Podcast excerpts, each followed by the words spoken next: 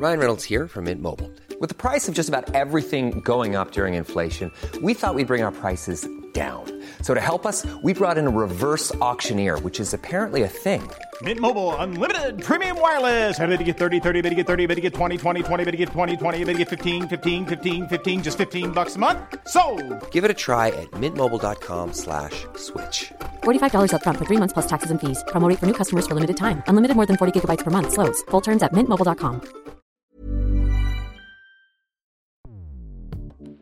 Escuchas. Escuchas. Escuchas un podcast de Dixo. Escuchas Bien Comer con Fernanda Alvarado.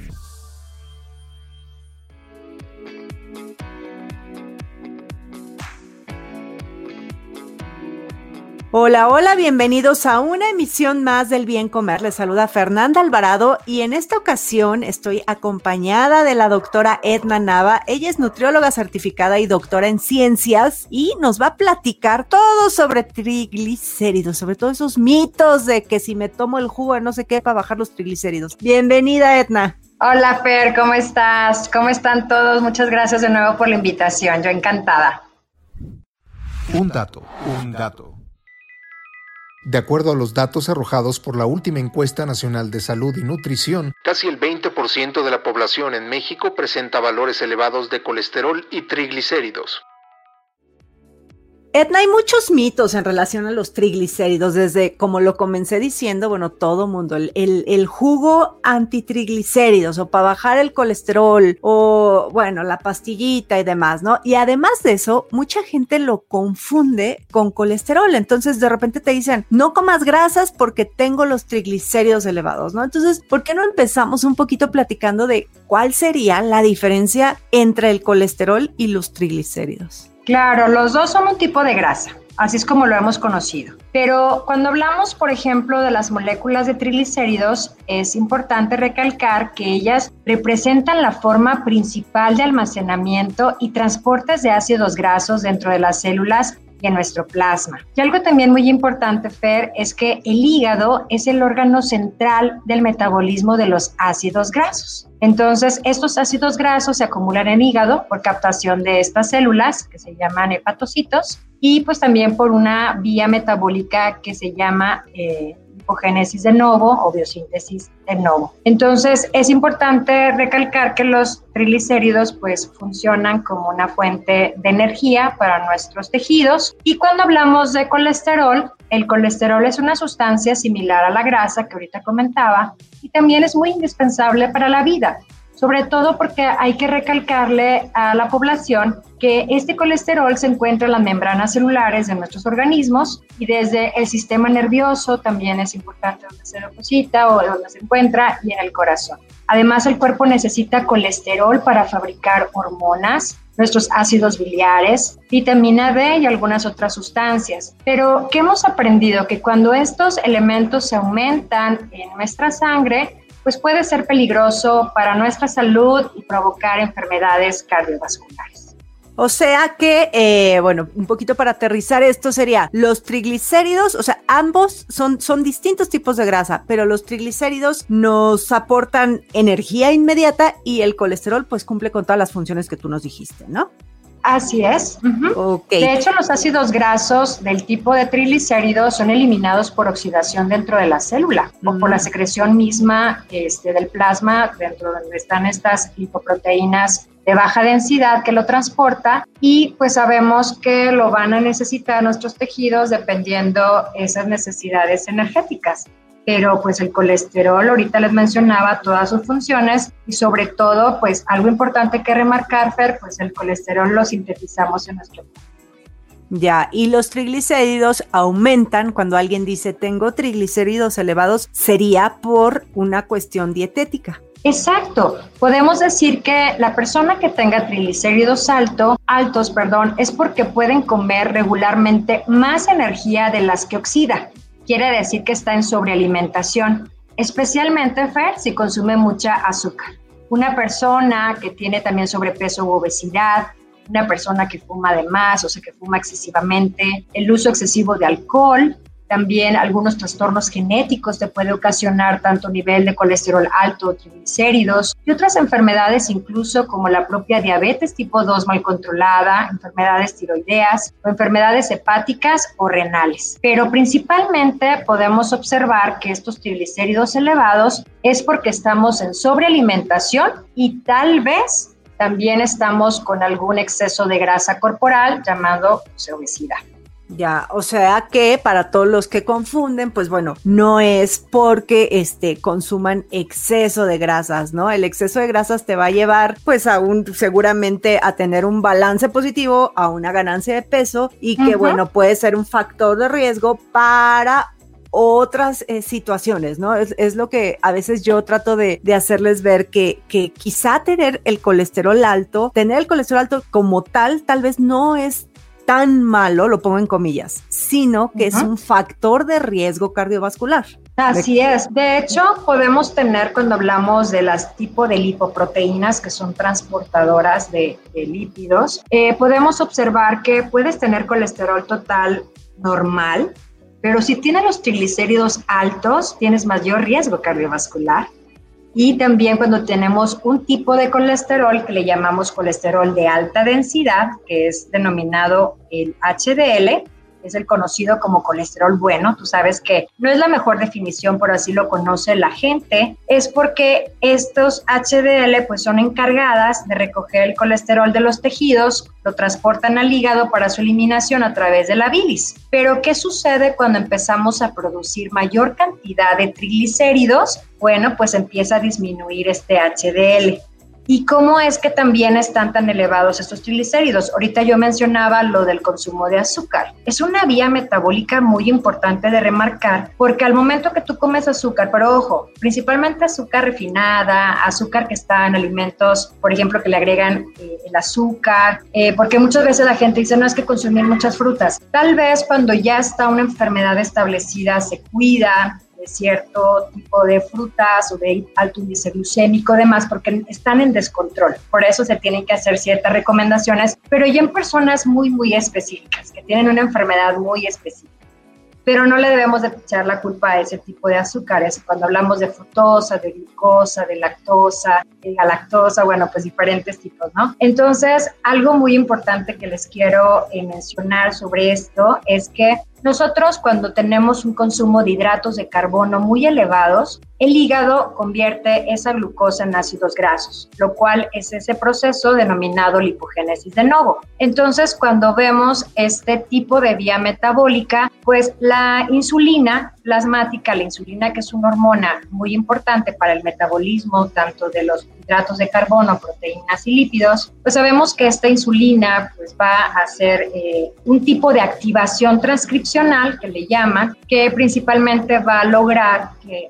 ese exceso de glucosa plasmática pues haya un cambio con estos elementos de respuesta al exceso de hidratos de carbono y posteriormente pues va a utilizar eh, o los va a formar a través de ácidos grasos lo que aumenta esa síntesis. Entonces, no nos ponemos a pensar que realmente es el exceso calórico, es el exceso de esa fuente de hidratos de carbono, lo que al aumento de la insulina está haciendo esos factores transcripcionales para poder entonces hacer la síntesis de ácidos grasos.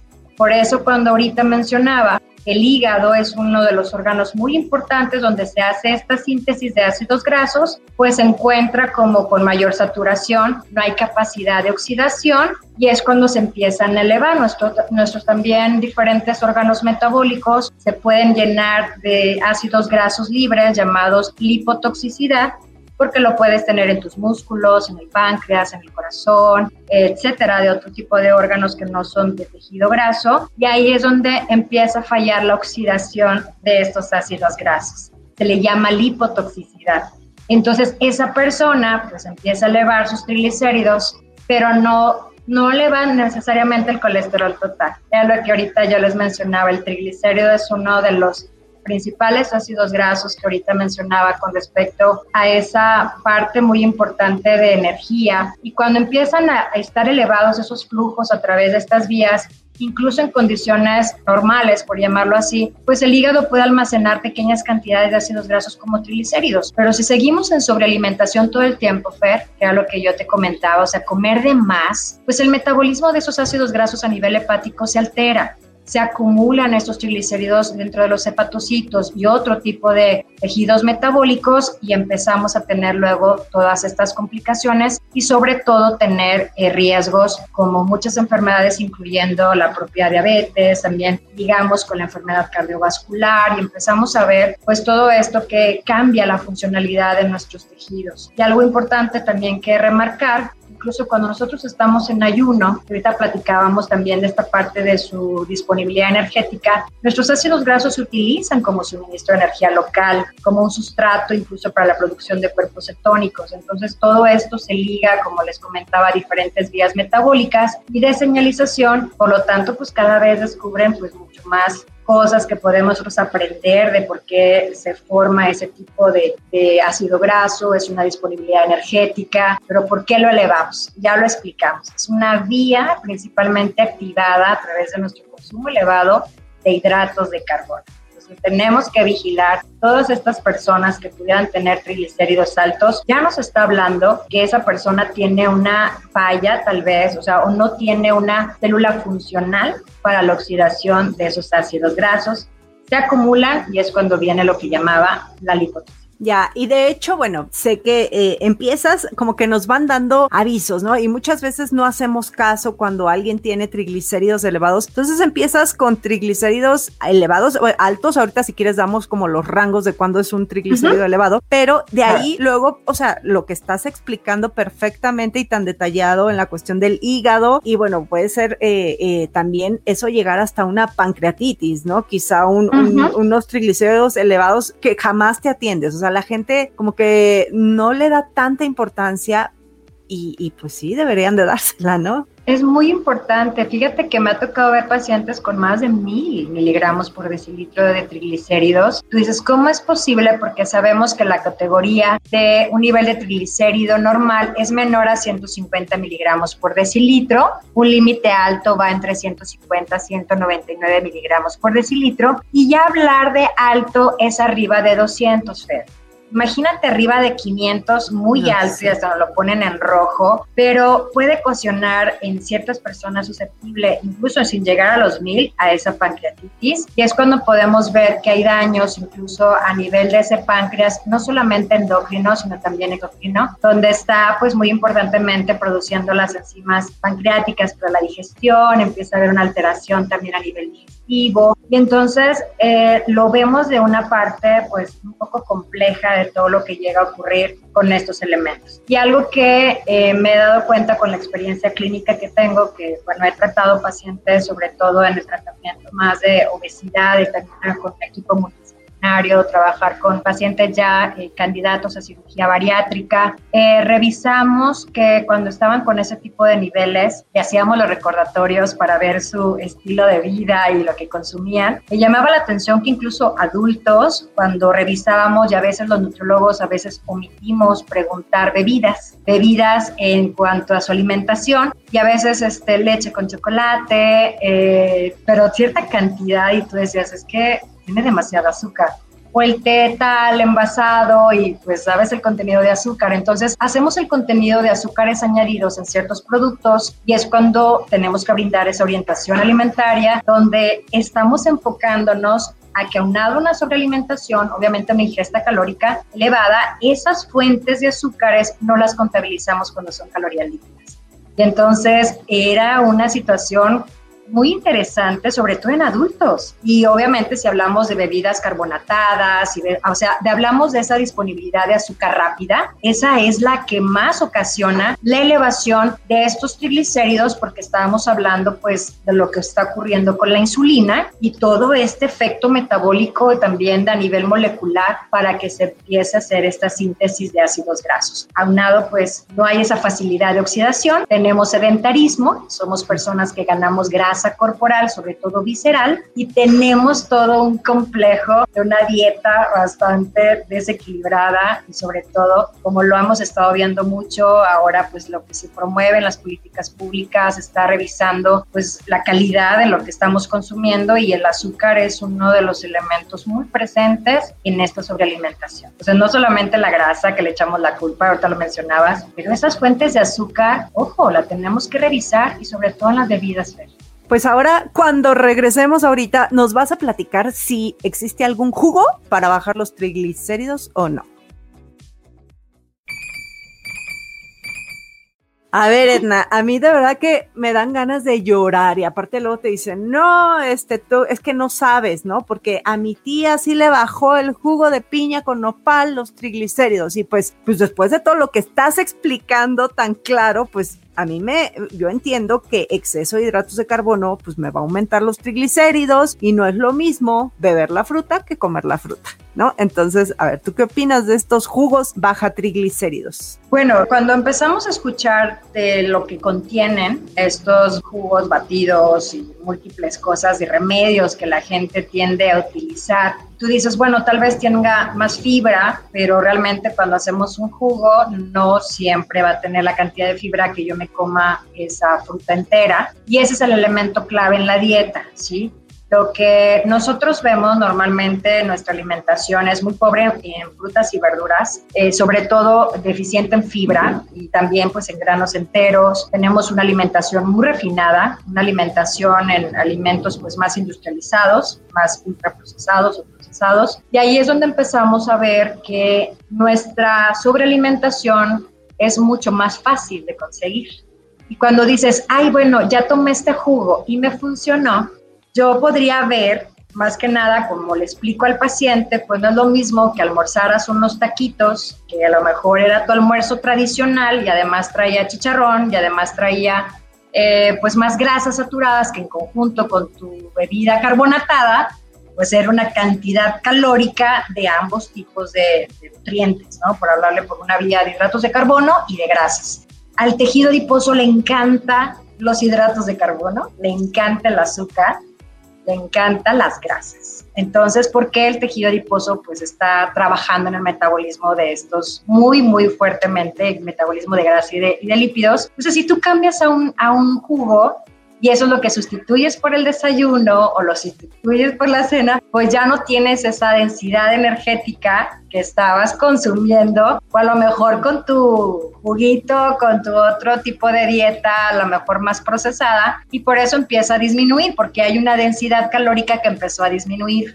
Entonces no, no, no es tanto como lo mágico de llevar a cabo el jugo, que bueno, muchas veces lo escuchamos que si no pal y que si le ponen piña y que si le pusieron apio y que si le pusieron perejil, o muchos de esos tipos de, de alimentos verdes, que decimos el jugo verde, o, pero su base es naranja o su base a lo mejor tiene más cantidad de azúcar rápida, ¿sí? de, de aunque sea una, una fruta, tú dices, pero su jugo, bueno, no te tomaste uno, fueron cuatro o cinco naranjas para el vaso que tú estás consumiendo. Entonces, podríamos ver desde esas dos vertientes, que la densidad calórica disminuyó de, de, lo que él consumía normalmente. Y la otra es, bueno, de qué estaba compuesto, porque es el contenido de fibra, hay gente que le pone avena y manzana, usan mucho eso también cuando dicen del colesterol. Y esas combinaciones, dices, bueno, una cierta cantidad de fibra que a lo mejor pues, no la consumían y ahorita pues puede tener un poquito más en su dieta y eso puede tener alguna mejoría incluso desde la parte metabólica intestinal, porque desde esa eh, fermentación que tienen las fibras, pues mejora ese medio sobre todo de respuesta insulínica. Entonces, mm. por eso es donde vemos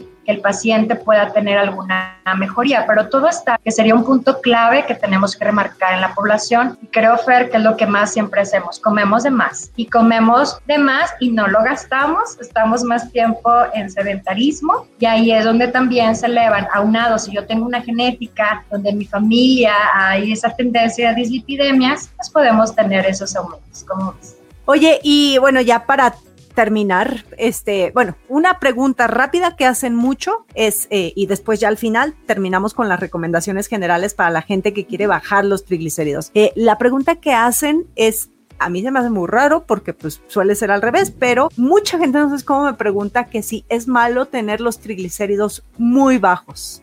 es malo tener los triglicéridos? Pues podríamos observar más bien como que todo el perfil de lípidos, ¿sí? Porque como vemos, yo creo que también hay normalidades en la población. A veces decimos, bueno, es que ese es tu normal, ¿sí?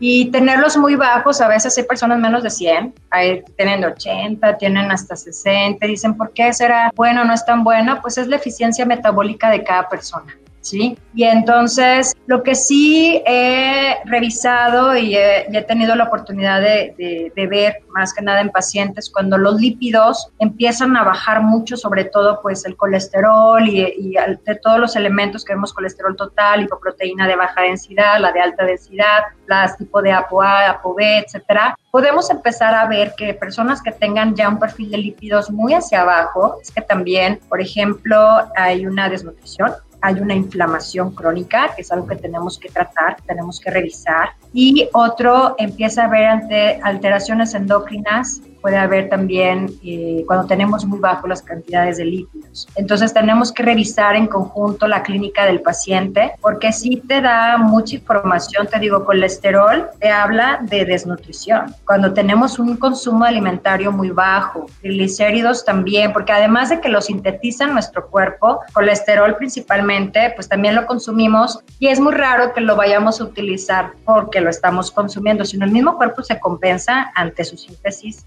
propia. Pero cuando ya empieza a bajar demasiado, si nos estamos hablando de que pudiera ser, tenemos que vigilar muy bien cómo está alimentándose esa persona. Ya es, como les digo, su condición genética, eh, está haciendo mucho más ejercicio, tiene también periodos de ayuno, ¿sí? más prolongados. Entonces tendríamos que observar todos esos comportamientos que pudieran estar haciendo pues que haya esos cambios en los lípidos pero desde, como te digo, inflamación, eh, eso a nivel hepático, es muchas veces que vean siempre eh, esos procesos que pudieran estar alterados y decir, bueno, algo pudiera estar pasando en su función hepática o a, nivel de captación de músculo, a nivel de actividad física, de ejercicio. Hay gente que hace demasiado ejercicio y come muy poquito. Entonces también pudiera estar por ahí afectando sus triglicéridos. Ya, y también a qué le llaman muy bajo, ¿no? Porque tal vez los tienen normales, pero ellos le, le llaman muy bajo, ¿no? Y a veces también podemos encontrarnos este errores en los datos de laboratorio, porque hace poquito alguien me preguntaba, yo le decía, no, ¿sabes qué? Díganle que vuelvan a hacer el estudio porque este valor no es correcto. Y sucede, sucede. Entonces, habría que valorar porque pues es necesario ciertos niveles. Y yo me acuerdo también mucho que platicaba con una de mis maestras de bioquímica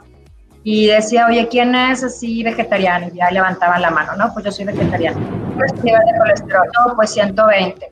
Pues ahí está. Tu cuerpo tiene la capacidad para adaptarse a tu tipo de alimentación porque lo sintetizas endógenamente. Entonces, igual, o sea, hay personas que incluso pueden tener una tendencia de algún tipo de dieta, pero si no está en equilibrio, de acuerdo a todas sus funciones, pueden cambiar incluso los lípidos. ¿Por qué? Porque estamos consumiendo, sí, menos grasa, tal vez por el tipo que no come carne o así, pero está consumiendo muchos azúcares que le elevan la insulina y estas vías metabólicas que les explicaba que pueden tener altos los triglicéridos. Entonces hay que tener mucho cuidado porque que las vías metabólicas interactúan. Eh, si estamos consumiendo cierta cantidad de lípidos, cierta cantidad de hidratos de carbono, cierta cantidad de proteínas, y le llamamos pues que hay un flujo metabólico, el cual pues lo va utilizando nuestro cuerpo dependiendo de las necesidades de almacenamiento, de sustrato de oxidación, de energía, de, depende de lo que haga cada persona y como les digo también de nuestra genética.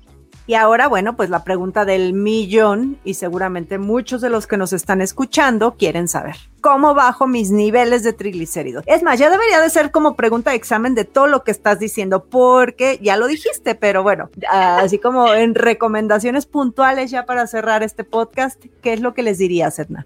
Fíjate que algo que a mí me gustaría comentarles es que nosotros debemos de modificar nuestro estilo de vida, ¿sí? Primeramente, Fer, controlando nuestro peso. Control de nuestro peso es básico, es lo que nosotros nos va a ayudar a que, pues, a pesar de que nosotros avancemos de edad, pues mantengamos un estilo de vida saludable, es control de tu peso. Las variaciones de peso obviamente nos quiere decir que estamos incrementando nuestra ingesta calórica, no la estamos gastando y pues existe esta expansión de la grasa del tejido adiposo esto se vuelve pues no adecuado. Entonces es el principal factor que tenemos que cuidar, sobre todo grasa visceral, ¿sí? la grasa, la grasita que se nos acumula en el abdomen y hay que estar haciendo más. El siguiente punto pues sería el ejercicio. ¿sí? Actividad física regular y ejercicio, porque ya lo he comentado también en otras ocasiones, entre más tiempo estemos sentados, Fer, así más, seis de, más de seis horas al día, más de ocho horas, pues mayor riesgo de mortalidad, de enfermedades cardiovasculares, de enfermedades crónicas, las que le llamamos no transmisibles. Eh, incrementamos más nuestra relación peso-talla, que es el índice de masa corporal, y nuestra grasa visceral. Por eso es muy importante el control del peso y sobre todo el ejercicio para poder controlar nuestros triglicéridos. Tercer punto, no fumar. Ya lo habíamos mencionado que fumar cigarrillos estaba ligado también a este proceso del aumento de triglicéridos. Otro, limitar el azúcar y los alimentos refinados. Lo que he mencionado casi en todo el programa y no te he mencionado casi de las grasas. Y eso es algo que no teníamos tan eh, ubicado lo que estaba ocurriendo con los triglicéridos y por eso es que decíamos, bueno, hay que hacer este podcast. El otro punto es limitar el alcohol. Eh, un punto clave es que también el alcohol pues tiene azúcar, ¿sí? También tiene esa cantidad de azúcar que nosotros, pues el alcohol, imagínate, para poderlo tolerar, pues tiene que eh, estabilizarse con azúcar, pero aunado las calorías del propio alcohol, cada grado de alcohol son 7 calorías, entonces podemos excedernos en nuestra ingesta calórica. Y por último, si es bueno como quiera, aunque tengamos los triglicéridos altos, ver, cambiar o modificar los tipos de grasa si estoy consumiendo más grasa trans, si estoy consumiendo más grasa del tipo saturado en exceso, pues también puede ser no bueno porque la grasa pues tiene, ya sabemos, cada gramo 9 kilocalorías. Entonces eso también incrementa la densidad energética y el tipo de grasa pues no me permite tener una buena permeabilidad de mi membrana celular lo cual también pues, me ayuda pues, para que podamos tener todos estos eh, respuestas metabólicas positivas. Entonces hay que ver todos estos elementos, espero que haya quedado más claro de lo que hemos estado comentando y eso sería como nuestras recomendaciones generales, lo cual pues hay personas que a lo mejor necesita tomar ciertos medicamentos, pero eso ya tiene que ser revisado por su médico. Escuchas. Escuchas. Bien comer con Fernanda Alvarado. Edna, siempre es un placer escucharte de verdad y, la gente te quiere mucho. No es la primera vez que vienes por acá, este, y espero que no sea la última tampoco. Y pues no sé qué, eh, en dónde te pueden buscar, qué estás haciendo, eh, tus redes sociales. Cuéntanos. Sí, este, pues muchas gracias por la invitación, Fer. Yo he escuchado también otros podcasts, me encantan todos los invitados, me gusta, aprendo yo también con mis colegas, con todo lo que ustedes este, tratan de difundir a la población. Igualmente, pues me pueden encontrar en redes sociales, estoy en Twitter como nutrióloga Etna, en Facebook como doctora Edna Nava, nutrióloga para tu salud, y en Instagram como doctora Edna Nava o la cuenta es Edna J. Nava. Entonces ahí podemos estar compartiendo información. Te agradezco nuevamente y pues también me pueden escuchar con las Nutrinetas, que también igual con el nombre de Nutrinetas tenemos este el canal de YouTube, tenemos la página de Facebook, Twitter, Instagram y nos pueden escuchar también en el podcast bueno, pues ya está todos los lugares donde pueden encontrar a la doctora Nava y otra vez te agradezco muchísimo, me encanta tenerte por acá y bueno, pues ya saben que a mí pueden encontrarme en Instagram y en YouTube como Bien Comer. Adiós. Adiós.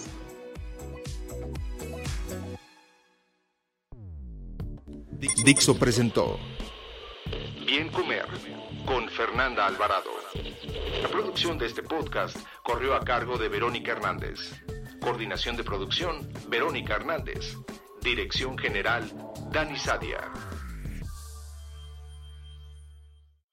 Las opiniones expresadas en este programa no pretenden sustituir en ningún caso la asesoría especializada de un profesional. Tanto las conductoras como Dixo quedan exentos de responsabilidad por la manera en que utilizan la información aquí proporcionada. Todas las opiniones son a título personal. Ever catch yourself eating the same flavorless dinner three days in a row? Dreaming of something better? Well, HelloFresh is your guilt-free dream come true, baby. It's me, Kiki Palmer. Let's wake up those taste buds with hot, juicy pecan-crusted chicken or garlic butter shrimp scampi. Mm. Hello Fresh. Stop dreaming of all the delicious possibilities and dig in at HelloFresh.com. Let's get this dinner party started.